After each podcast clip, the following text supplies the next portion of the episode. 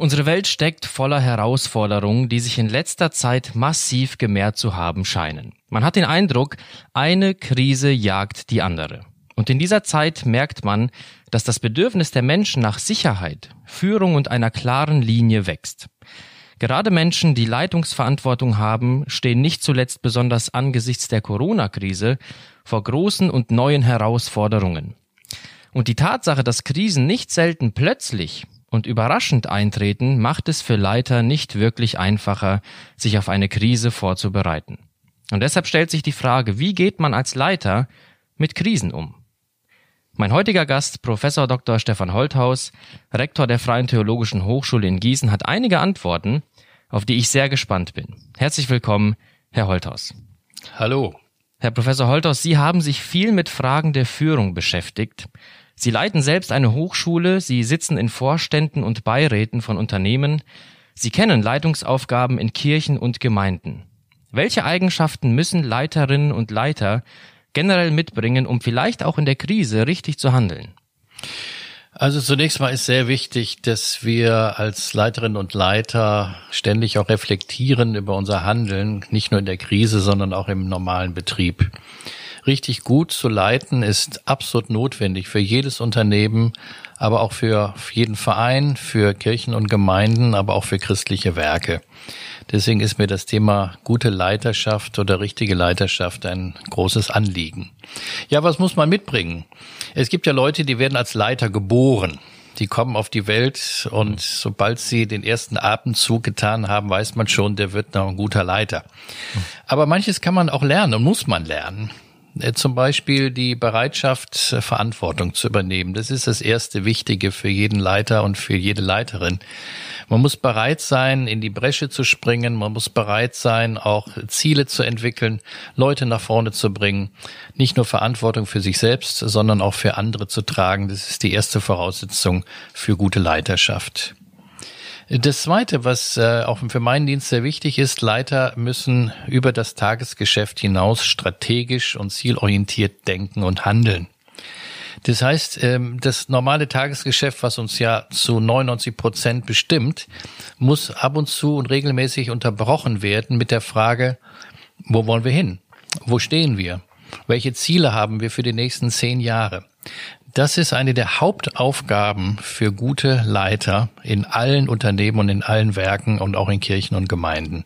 Strategisches Denken. Was das dritte ist und mir sehr hilft, ist eine gewisse Entscheidungskompetenz. Denn äh, Leiter müssen ständig entscheiden. Eigentlich jeden Tag muss ich große und kleine Fragen entscheiden. Manche tun sich da sehr schwer. Gerade wenn man nicht genau weiß, was die richtige Entscheidung ist. Da ist es sehr wichtig, dass man reflektiert, ein gutes Team hat und dann auch sehr konsequent Entscheidungen umsetzt. Entscheidungskompetenz halte ich für jede Leiterin und Leiter als existenziell wichtig. Gut ist auch schnelle Auffassungsgabe, gute Kommunikationsfähigkeit, eine ausgeprägte Selbst- und Sozialkompetenz, aber vor allen Dingen auch, wir brauchen als Leiterin und Leiter eine feste und stabile Persönlichkeit. Denn Leitung ist mehr als nur Managen. Leitung hat etwas zu tun mit dem, dass Leute Vertrauen in mich haben und dann auch gerne bereit sind zu folgen. Und das Ganze hat einen ganzheitlichen Ansatz. Deswegen ist die Persönlichkeit für Leiterinnen und Leiter sehr, sehr wichtig. Wir wollen heute ja auch über Führung und Leitung ganz gezielt in der Krise sprechen. Wie haben Sie als Leiter selbst die Corona-Krise erlebt? Ja, es gibt so verschiedene Phasen, die wahrscheinlich jeder Leiter durchlebt hat in der Corona-Zeit.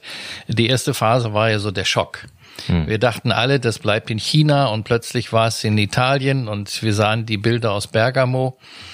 Ich selber war dann Ende Februar auf dem Willow Creek Kongress, der abgebrochen werden musste wegen einem akuten Corona-Fall bei den Rednern. Und plötzlich war uns das ganz nah. Und das ist typisch für Krisen, die von außen kommen. Man kann sich schlecht darauf vorbereiten und äh, plötzlich ist man mittendrin. Und das ging ganz, ganz vielen Menschen äh, in Deutschland so. Und da ist sehr wichtig, dass man als Leiter schnell reagiert. äh, dass man Informationen einholt, eine schnelle Auffassungsgabe hat, sehr schnell auch analysiert, was bedeutet das für uns. Äh, wir mussten die Hochschule schließen. Das waren Entscheidungen, die ja von außen auf uns zukamen. Ähm, und das Ganze musste natürlich abgewickelt werden hier. Also das Erste, was Leiter aus der Krise lernen können, und das ist jetzt die Phase, auch aus solchen Krisen zu lernen, ist schnell zu reagieren, eine Prioritätenliste zu erstellen und äh, dann auch schnell zu entscheiden. Das, das Zweite, was ich gerade aus dieser ersten Phase lernen möchte und lernen kann, ist eine gute Kommunikation äh, nach innen und nach außen.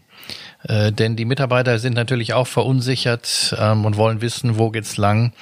Äh, und wir haben hier versucht, sehr schnell auch und sehr transparent die Mitarbeiter mit hineinzunehmen in das Tagesgeschäft. Ich habe per E-Mail-Verteiler und anderen Medien versucht, die Leute auch mit ins Boot zu bekommen. Ähm, das äh, vermittelt Sicherheit, äh, das vermittelt auch eine gewisse äh, Souveränität, die die Leute brauchen, denn viele hatten natürlich Angst, wussten nicht, was kommt. Und ihnen das Gefühl zu vermitteln, wir gehören zusammen, ähm, wir schaffen das ähm, und es geht weiter, ist eine Frage der Kommunikationsfähigkeit von Leitern, halte ich für sehr, sehr wichtig. Hm. Wenn wir jetzt einen Schritt weitergehen und die Corona-Krise einmal auch auf andere Leitungssituationen ausweiten, was denken Sie, wie sollte man generell mit Krisen als Leiterin oder Leiter umgehen, auf grundsätzlicher Ebene? Ja, das ist eine sehr gute Frage, weil ich glaube, Corona ist ja nur ein Beispiel unter vielen. Denn äh, zunächst jeder Leiter, jede Leiterin kennt Krisen. Und das ist schon der erste wichtige Punkt für mich. Der Umgang mit Krisen funktioniert nur, wenn ich auch Krisen durchlebe und Krisen bejahe. In der modernen Leiterschaftsliteratur, gerade in der Managementliteratur, fehlen mir eigentlich die Kapitel über die Krise. Äh, da wird viel über Erfolg gesprochen und wie man erfolgreich werden kann, aber sehr, sehr wenig um die Frage, wie geht man mit Niederlagen um. Krisen gehören zum Leben eines Leiters. Sie wahrzunehmen, ja, sie ein Stück auch zu bejahen, sie nicht zu verdrängen ist eine ganz wesentliche Voraussetzung, um ein guter Leiter sein zu können. Ich empfinde sehr stark, weil gerade bei der jüngeren Generation eine starke Harmoniesucht, äh, verbunden auch mit dem, dass man Krisen aus dem Weg geht und Krisen äh, nicht anpackt und Dinge einfach laufen lässt. Und eine solche Verantwortungsverweigerung ist äh, keine, keine gute Lösung äh, fürs Krisenmanagement äh, von Leitern. Also was ich sagen will, ist äh, Krisen frühzeitig erkennen, schon in ihrer Entstehung, sie zu analysieren. Also die Frage auch, welche Krise ist das denn eigentlich und wie wichtig ist diese Fragestellung?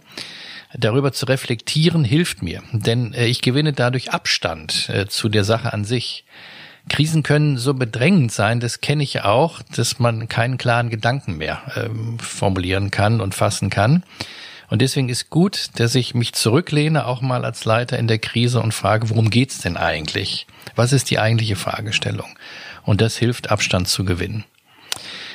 Was ich auch generell aus meiner Erfahrung sagen kann, ist, dass der Austausch mit Experten oder aber auch mit anderen Personen in unseren Organisationen sehr wichtig ist. Ich empfinde ab und zu mal, dass Leiter die Schwierigkeit haben, sie wollen alles selber machen, selber entscheiden.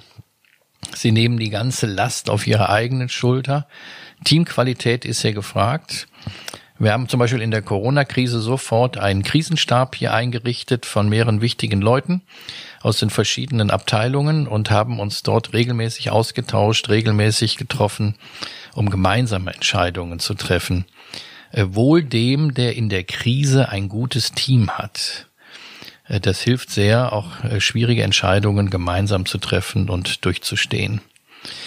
Was ich lernen will aus der Corona-Krise ist noch etwas anderes, dass wir nämlich eine Krisenprävention einüben, bevor die Krise kommt.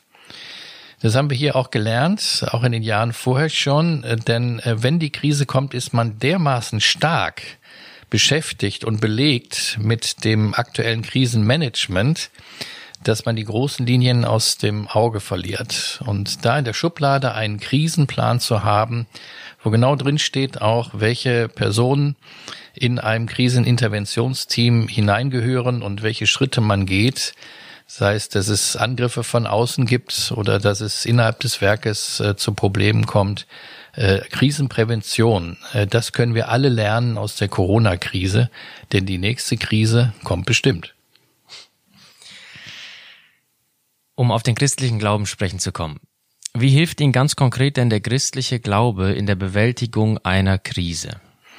Ja, das ähm, ist eine super Frage, weil ich würde sagen, wenn ich die Krisen meines Lebens, die ich hinter mir habe, mal Revue passieren lasse, ohne den Glauben hätte ich es nicht geschafft. Das sage ich hier sehr offen, denn auch in einem christlichen Werk gibt es Krisen. Da hilft mir zum einen der Blick in die Bibel. Denn die Bibel ist kein Buch, wo Krisen unter den Teppich gekehrt werden. Ganz im Gegenteil. Es ist eigentlich ein Krisenbuch von vorne bis hinten. Die Probleme und großen Nöte von Menschen werden sehr offen benannt. Wir lesen eigentlich ab Seite 4 in der Bibel, also nach dem Sündenfall, überall von Krisen. Äh, denken wir mal nur an die Geschichte Kain und Abel, also mit dem Brudermord, oder denken wir an Noah, ja, die Arche Noah und die Schwierigkeiten, die Noah damals hatte, über Abraham, Isaak, Jakob, die Erzväter, bis hin zu Mose. Was hat der für Krisen gehabt in seinem Leben? Die Könige Israels, die Propheten, die Jünger Jesu, Jesus selber. Die Probleme in den ersten Gemeinden waren echte Krisen. Und wir hätten viele biblische Bücher überhaupt nicht, wenn es in den Gemeinden keine Krisen gegeben hätte.